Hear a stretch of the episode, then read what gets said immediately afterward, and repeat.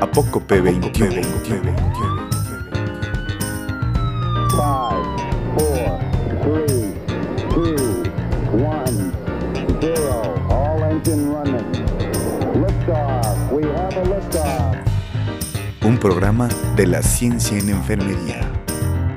Donde puedes consultar, aprender, debatir y participar. No olvides seguir nuestra cuenta de Spotify y así continuar en comunicación directa contigo.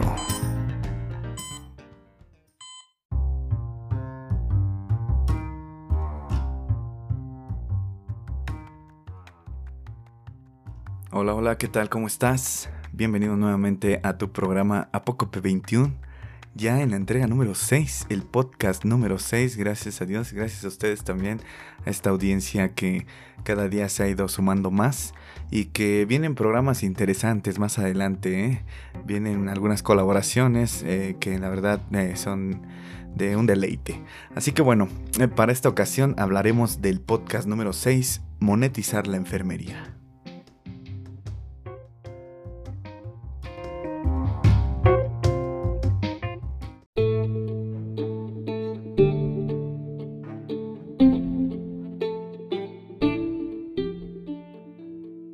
Bueno, pues, ¿qué tal? ¿Cómo están?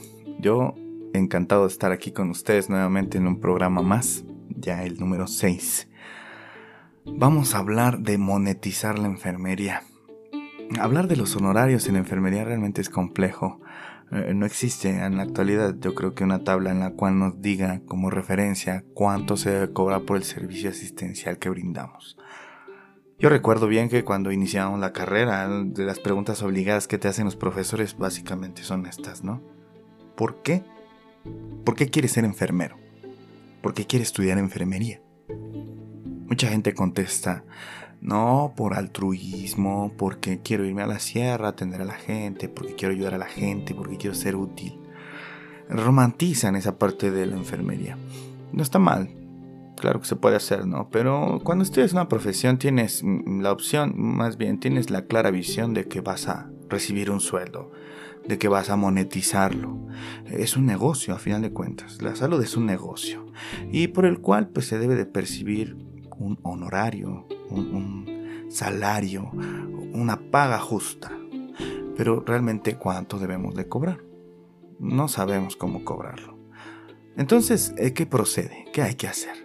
Pues primero que nada tomarlo con calma y sin culpa, ¿sí? Hay que irnos poco a poco cotizándonos, sin, sin tener ese cargo de conciencia de que lo que estás haciendo está mal. A veces esta tensión interpersonal eh, nos genera, pues de cierta forma, una continuidad. ¿Y a qué me refiero con esto? La tensión interpersonal es mantenerse en una situación eh, que se crea tensión por dentro, pero se quiere seguir con ella. Aquí yo le digo, ¿sabe qué? Le voy a cobrar tanto y en lo que me da la respuesta genera esa tensión y, y si esa persona no lo acepta, ¿qué voy a hacer? Y si lo acepta, pues adelante, ¿no? Pero quiero seguir con la respuesta, a eso me refiero. Entonces hay que entender que el- yo no cobro por lo que hago, yo cobro por el valor que le aporto a otros. Es darle algo a otros que no son capaces de hacer solos. En el caso de enfermería en la zona asistencial, creo que esto es básico. Eh, Pero hay que entender también que nosotros demeritamos la profesión, eh, no solo la gente externa, ¿no? La gente que nos ve, sino nosotros mismos nos saboteamos. ¿Y cómo nos vamos a sabotear? Pues al malbaratar nuestra mano de obra, ¿sí? Eh, un ejemplo lo tuve hace unos meses al contratar a una persona que es experta en cancelería de aluminio para reparar mi puerta. Eh, realmente eh, yo no había podido resolverlo y, llegó él, lo resolvió en cinco minutos y me cobró una cantidad pues considerable, ¿no? Digo, porque uno dice, ay, cinco minutos te llevó a hacerlo, pero bueno, eso es lo que él cobra. Y si hablamos del presentismo laboral, no necesitas, o más bien de esto se trata, de pasar muchas horas dentro del trabajo para justificarlo, o para miedo, por miedo a perder el empleo. Pero yo creo que más bien no se debe pagar por las horas, sino más bien por el valor que se aporta, que a veces son 5 minutos o a veces puede ser hasta 12 horas, 8 horas, no sé. Pero eso, eso es lo que se debe de cobrar y de pagar. También es cierto que nadie es amable con otra persona a cambio de nada. Eh, por supuesto que de vez en cuando se hace la atención por cortesía, porque es por la cercanía, por es un familiar, es un vecino, pero después se llega a malinterpretar y se pone en riesgo ya la función del cobrar. Un ejemplo es cuántos vecinos no vienen y les piden que les tomen la presión, que les apliquen un medicamento, pero cuando les cobras se ofende, ¿no? Hasta el mismo familiar, ¿no? Depende de muchas cosas para que una persona realmente no cobre su trabajo. Se habla por ahí de narcisismo o también se pasa por la vergüenza. Eh, a veces también la empatía. Pero bueno, eh, por esas situaciones hay gente que no cobra. Pero el que sí cobra debe de entender que el decir no no te hace malo, sino que no siempre se debe de llegar a un trato. Eh, debes de darle valor siempre a tu tiempo, a tu esfuerzo, a la ayuda que vas a proporcionar. Eh, pese que no se sepa poner el precio, no se debe de rebajar el precio con tal de agarrar algo. Realmente concienticémonos de esta parte de que no pasa nada por no tener la opción de no tener un trato. Ah, trabajar no es hacer un favor a alguien, pero la sucesión de estos favores sin límites te deteriora eh, y deja de ser una profesión, ya se cae en, caridad, ¿no? Entonces de la caridad no vivimos, desgraciadamente. Y un ejemplo bien claro es los consultorios similares. Estos consultorios que, bueno, ante la necesidad de vender, eh, malbaratan los precios de los servicios médicos asistenciales, ¿no? Una consulta de similares eh, aquí en México aproximadamente ronda entre los 50 y los 30 pesos una consulta médica. Como enfermero, ¿a qué aspiras? O sea, si el médico que está dando su diagnóstico, ¿sí? su, su consulta cobra 30 pesos, a ti te quita las oportunidades, las alas como para poder cobrar por una inyección siquiera 50 pesos. Eh, no hay un margen de referencia, ¿sí? Como para decir, hay mercado para explotarlo, ¿no? Hablemos de que para que haya un crecimiento, se debe de, fijar metas financieras. Hay que cotizarse y hay que mantenerse en esa línea. Debes de entender que para considerar tu honorario, debes de dividir los costos de tu servicio por las horas de trabajo. Y aquí debes de incluir tus gastos fijos, que son transporte, alimentación para, llegar a tu empleo. Eh, sí, entonces eh, es por eso que debes de programarlos y de valorar de qué forma vas a monetizar la asistencia que tú estás dando aquí es bien importante también dejar de pensar en las expectativas de los demás, ¿sí? Porque de cierta forma son maneras egoístas.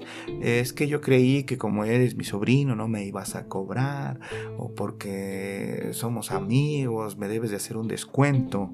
Eh, realmente no, hay que hablar otra vez de tolerar esta tensión y entenderla que va a ser parte de tu vida normal. El tener que cotizarte, el tener que decir, ¿sabes qué? Yo cobro tanto por una inyección y tanto por un suero, por el valor que yo le aporto, porque mis años de estudio y de experiencia me avalan, ¿sí? Entonces, hablemos de eso. Valoremos el trabajo valoremos nuestro estudio, nuestro tiempo y la capacidad que se nos da para resolver un problema en 5 minutos o hasta en 12 horas. Así que bueno, la frase de hoy es, no bajes el precio de lo que ofreces, aumenta el valor de lo que eres. Uf, qué gran, qué gran frase, la verdad. ¿eh? Y bueno, pues ya para terminar, como siempre, ya saben, la recomendación del podcast. Nuevamente un libro, una novela Realmente fue publicada en 1980 y el autor Gary Jennings pues nos deleita con una gran obra que se llama Azteca. Es básicamente escrita a base de cartas que manda el fray Juan de Zumárraga eh, hacia el rey Carlos V, donde se le pide que documente la historia de los habitantes del pueblo de territorio mexicano y esto lo hace con base a relatos de ancianos. Y el personaje principal pues es Nixtli, que es un anciano azteca que en ese momento cuenta a detalle pues la historia de su pasado y con ello las costumbres de, de su pueblo antes de la llegada de los españoles. La verdad es que es un deleite este libro, Gary Jennings, una forma de escribir que te envuelve, te llevas de una manera sorprendente en la novela. Eh, honestamente yo la disfruté mucho, fueron dos tomos que leí en la edición que, leí.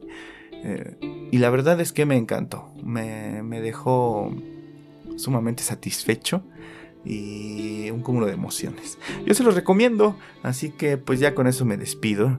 Eh, no había estado con ustedes porque había estado ocupado con, con, una situación. Me ofrecieron dar un taller sobre primeros auxilios en una parroquia y en la cual pues accedí con todo gusto. Tuve la experiencia muy enriquecedora y la verdad pues eh, le tuve que dedicar el tiempo y forma a, a este ejercicio que realicé con con la gente, la población civil y que me ayudó mucho. Entonces eh, trato de dedicarle a algo la seriedad que se merece y espacio para cada cosa. Ya estamos de vuelta y les agradezco su preferencia. Ya saben, suscríbanse, estamos aquí en Spotify y también tenemos algunas líneas ahí, unas ligas, perdón, para poderlo compartir en otras plataformas. Me da mucho gusto saludarlos nuevamente y pues yo los dejo que disfruten que se deleiten con su día, con su tarde, con su noche, a la hora que deleiten este y degusten este programa que es tan suyo como mío. Cuídense mucho y nos estamos escuchando para la próxima entrega.